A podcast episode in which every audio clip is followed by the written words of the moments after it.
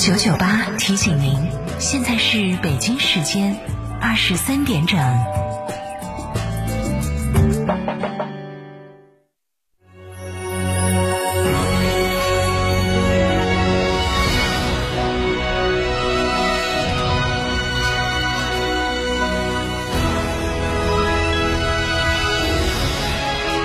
成都的声音，FM 九九点八，成都电台新闻广播。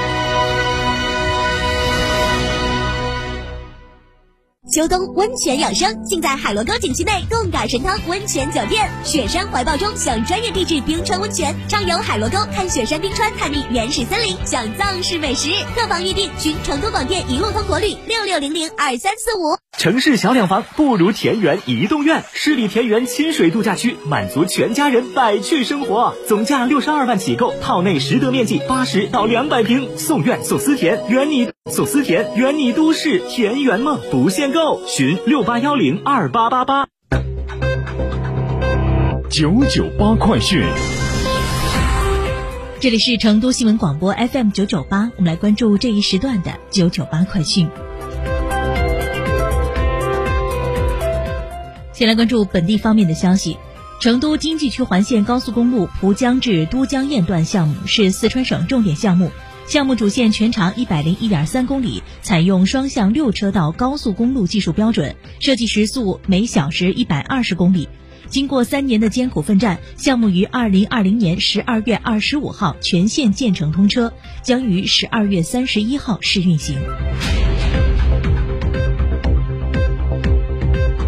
昨天，记者从成都市民政局了解到，成都将从二零二零年十二月二十八号起正式实施婚姻登记全市通办服务。届时，当事人男女双方只要有一方为成都市户籍，就可持四川省婚姻登记工作规范实施细则规定材料，到成都行政区内任何一处婚姻登记机关办理内地居民结婚登记、离婚登记和补领婚姻登记等婚姻登记业务。成都将成为西部首个实现婚姻登记全市通办的城市。不知道搭乘地铁的朋友有没有注意到，在孵化园地铁站和成都西站地铁站出现了一批可爱的玻璃小房子，可以在里面买花、买菜、买水果、吃面包、喝咖啡。记者昨天从成都轨道交通集地图、滴滴出行、叮当快药等金融、出行、医疗领域 APP。辽宁大连新冠肺炎聚集性疫情发生后，国务院联防联控机制和国家卫生健康委高度重视。十二月二十二号，派出工作组赶赴大连指导协助疫情调查处置工作。工作组由国家卫生健康委卫生应急办公室负责同志带队，医疗管理、流行病学、病毒学、疾病防控、卫生应用等领域专家共十人组成。近日，大连、沈阳、北京等地陆续出现散发新冠疫情。中国疾控中心首席流行病学专家吴尊友表示，入冬以来，全球疫情形势变得更加严峻。在这种情况下，我国出现多点零星病例属正常现象。散发的疫情也提醒我们，疫情防控这根弦一点儿也不能放松，仍要坚持常态化防控的各项措施。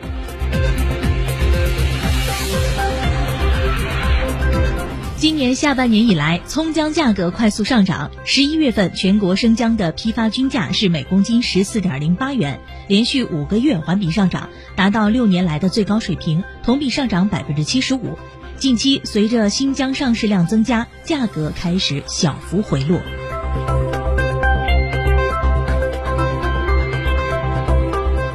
九九八快讯，我们继续来关注新闻，把视线转向国际方面。《纽约时报》二十五号报道称，美国食品药品监督管理局咨询委员会表示，接受过面部填充术的整容人士接种新冠疫苗之后，可能会出现肿胀和发炎等副作用。发炎等副作用。韩国国际广播电台二十五号消息，十九号爆发新冠疫情集体感染的首尔东部拘留所再次出现集体感染。法务部以拘留所内职员和收容人员等为对象进行了再次的全员检测，并于二十四号确诊二百八十八人感染新冠病毒，其中职员两人，收容人员二百八十六人。截至当天，首尔东部拘留所确诊患者已增至四百九十八人，其中五人已出狱。法务部推测，二十四号的新增病例应与十九号被确诊的患者有过密切接触而被感染。目前，卫生当局正在进行流行病学调查。